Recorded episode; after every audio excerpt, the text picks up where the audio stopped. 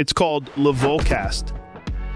Oh bonjour à tous, bonjour à toutes, c'est lundi, c'est le Volcast, votre hebdo 100% MMA. Je suis le Volk et je suis ravi de vous retrouver pour ce cinquième épisode déjà. Et ce cinquième épisode, j'aimerais le commencer par une lettre d'amour. Alors je vous vois déjà venir. Oh là là, il va nous faire un épisode entier sur Alexander Volkanovski, mais c'est un scandale, pouce rouge, pouce rouge Mais enfin calme-toi, je suis sur Fight Minds maintenant, je sais rester professionnel. Non, je aujourd'hui rendre hommage au grand champion. D'un côté, Kamaru Usman, roi déchu de la catégorie des welterweights, rattrapé par son âge et marqué par deux défaites contre Leon Edwards. Eh bien, le Nigérian n'a pas hésité à remplacer Paolo Costa au pied levé pour affronter le monstre Ramzat Chimaev à 10 jours de l'UFC 294 et dans une catégorie supérieure à la sienne. De l'autre côté, Alexander Volkanovski, fraîchement remis d'une opération qui a vu dans l'abandon de Charles Oliveira l'occasion de venger sa défaite contre Islam Mara chef en février dernier et ainsi de devenir champion dans deux catégories différentes. Mais on n'oublie pas qu'il faut être deux pour faire un combat, il faut aussi saluer le panache de Ramzat Chimaev et d'Islam Marachev qui eux aussi acceptent un short notice avec des changements stylistiques majeurs. Quatre champions ou potentiels futurs champions dans le cas de Ramzat qui donnent tout son sens à l'expression qui ne risque rien n'a rien. Alors avec toutes ces émotions, eh bien on aurait presque oublié qu'il y avait une carte de l'UFC ce week-end avec un véritable banger en main event et ça tombe bien, c'est l'heure du débrief.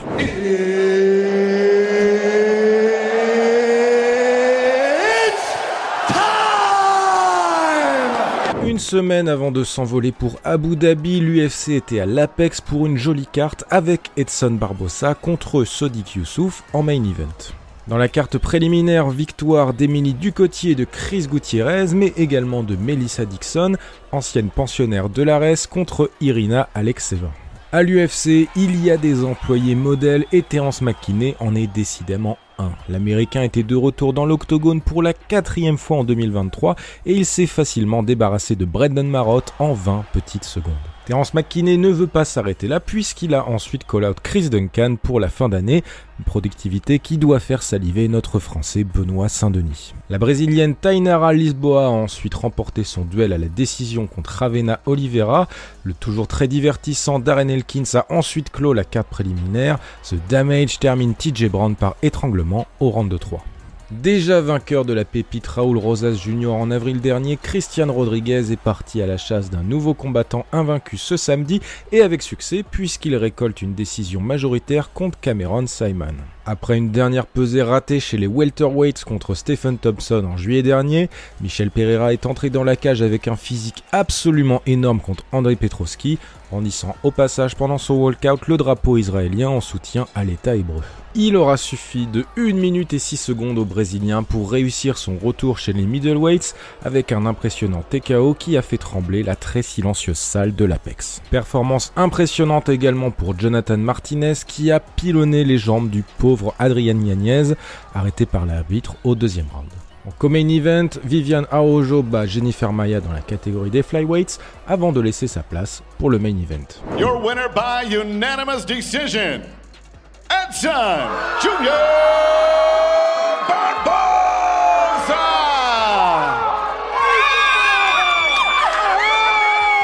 À 37 ans passés, c'est toujours un plaisir de revoir Edson Barbosa dans une cage, malgré une carrière en dents de scie où le Brésilien aura presque toujours failli dans les grands rendez-vous.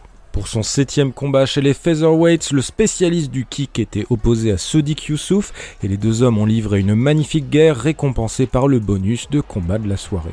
À la fin, c'est Edson Barbosa qui s'impose par décision unanime pour un combat un peu passé sous les radars, mais qui nous rappelle que parfois les combats sans enjeu réel pour une catégorie peuvent être de véritables pépites. On referme maintenant la page de l'UFC Vegas 81 et c'est l'heure des news. J'ai un scoop pour vous. L'événement de la semaine dernière, c'était évidemment Dylan Dennis contre Logan Paul. Non, je rigole. Oh mon dieu, faites que la boxe de youtubeurs n'arrive jamais en France. Non, l'info, c'était évidemment les changements de dernière minute concernant l'UFC 294. C'est dans la nuit de mardi à mercredi dernier qu'une rumeur est apparue sur les réseaux. Charles Oliveira se serait blessé dans un sparring et serait out de sa revanche contre Islam Marachev et Alexander Volkanovski pourrait le remplacer. L'information a été ensuite confirmée par Dana White en conférence de presse du dernier épisode de ces Contenders.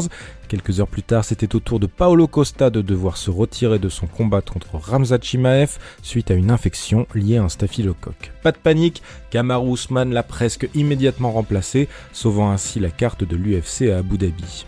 je sais que je me répète, hein, mais quelle énorme paire de Petite information supplémentaire pour vous, il faut savoir qu'à la base, c'est Justin Gagey qui a été appelé pour remplacer Charles Oliveira, mais malheureusement pour lui, l'Américain n'aurait pas pu faire le poids à temps. Alors on est obligé d'en parler, je pense qu'il est temps d'aborder le sujet d'Israël. Attends quoi? Ah non, Israël Adesanya. L'ancien champion des middleweights battu par Sean Strickland le mois dernier a annoncé vouloir se retirer quelque temps afin de reprendre des forces et de pouvoir revenir plus fort. Une pause bien méritée quand on sait que le néo-zélandais a enchaîné 11 combats pour le titre depuis 2019. L'annonce de la pause dans la carrière d'Israël Adesanya fait écho à une autre déclaration de Dana White cette fois-ci, le vainqueur de Ramzat Chimaev contre Kamaru Usman se verra décerner une chance pour le titre contre le nouveau boss de la KT, Sean Strickland. Monde où on pourrait assister à une conférence de presse entre Ramzat Chimaev et Sean Strickland, et ça, c'est fou. Alors je pense que c'est le moment de faire des paris, les amis. Fin 2024, qui sera champion de la catégorie des middleweights à l'UFC Répondez-nous en commentaire, on a hâte de vous lire. Hey kid. C'est officiel maintenant, l'USADA ne sera plus partenaire de l'UFC pour les contrôles antidopage de ses athlètes. Cette décision met fin à un long feuilleton impliquant notamment le retour à la compétition de Conor McGregor, mais surtout à une relation compliquée depuis plus de 8 ans. Alors calmez-vous, hein, on va pas voir des combattants chargés comme des mules dès le 1er janvier 2024, puisque l'UFC a déjà annoncé l'identité de son nouveau partenaire pour mener à bien les contrôles. La Drug Free Sport International a déjà œuvré avec la NBA et la NFL, et le vice-président de l'UFC Hunter Campbell a annoncé que le programme anti-topage sera encore plus performant qu'avec l'USADA. Tes seringues, hein, Brock Lesnar, hein. je te vois déjà prévoir un retour pour l'UFC 300. Je te vois. Hein. L'UFC est désormais de plus en plus tricolore puisqu'on apprenait la semaine dernière la signature d'Oumar dans l'organisation américaine dans la catégorie des light heavyweights. Pour rappel, Oumar c'est 9 victoires et 0 défaites et le combattant a pu enfin se libérer de son contrat avec le KSW. On espère de beaux résultats pour le nouveau français de l'organisation dans une catégorie au top 15 un peu tristoun, on va pas se mentir. Une bonne nouvelle pour le MMA français mais aussi pour la Bulgarian Top Team qui signe un autre de ses athlètes après Benoît Saint-Denis, Yacine Guémouri, Morgan Charrière, Nora Cornol et maintenant Oumar La signature du français porte donc au nombre de 12 le nombre de combattants bleu-blanc-rouge à l'UFC et il semblerait que l'un d'eux, Kevin Jousset, fasse rapidement son retour dans la cage le 9 décembre prochain. Bon, pas d'officialisation en vue, mais je vous tiens au courant. Depuis plusieurs années maintenant, l'ancien combattant du Pride et du Cage Warriors Gregory Bushlegem alias Greg MMA s'est imposé comme une des figures de la bagarre sur internet avec la chaîne YouTube de karaté Bushido. En juillet dernier, le français faisait son retour dans la cage à 45 ans contre Gianluca Losicero, pour un KO en 14 secondes, eh bien Greg MMA a désormais un nouvel adversaire, Martin Horski, pour un duel prévu le 26 janvier prochain et toujours à l'Hexagone MMA. Un combat qui pourrait en annoncer un autre contre Ibra TV, lui aussi signé dans l'organisation française. La transition est toute trouvée puisqu'on connaît la suite pour Ramzan Jambiev, combattant français révélé au YFC, l'organisation d'Ibra TV est désormais signée chez les Polonais du KSW. Le loup noir fera son retour le 11 novembre prochain contre le Moldave Daniel Tarchila.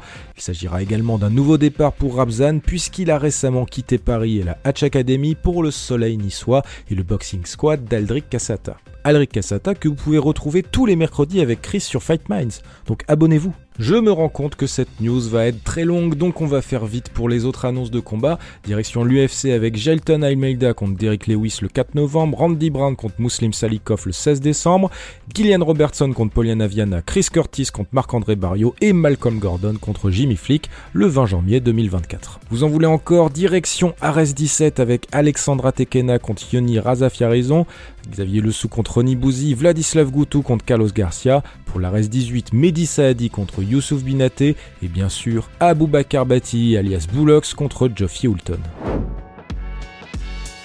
Ah, ça y est, le Volcast épisode 5, c'est déjà terminé. Je n'ai même pas eu le temps de vous dire que je me suis encore une fois régalé devant la UF4. Donc, gros big up au MMA amateur, à Willy Sirop et bien sûr au belge Patrick Abibora qui ne cesse d'impressionner pour chacune de ses sorties. Ce week-end, je crois que vous êtes maintenant au courant, c'est l'UFC 294, donc rendez-vous ce samedi à 20h, heure française. Moi, je suis invité à un mariage, donc on va essayer de pirater l'écran géant pour le main event, mais la bonne nouvelle c'est que je serai déjà en costume pour la victoire finale d'Alexander Volkanovski. Ah bah si, il fallait que je la place, hein, excuse-moi. Allez, à lundi prochain, et n'oubliez pas... Every Monday, I listen to le Volcast.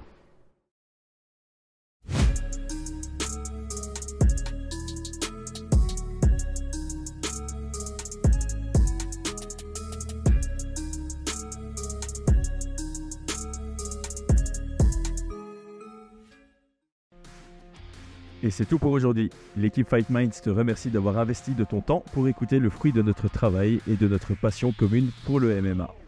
Nous t'invitons à t'abonner à notre podcast et à nous mettre un petit 5 étoiles si notre travail te plaît, ça nous donnera toujours de la force. Et si tu veux donner un petit coup de pouce à notre projet, parle de nous autour de toi, ça contribuera à notre développement.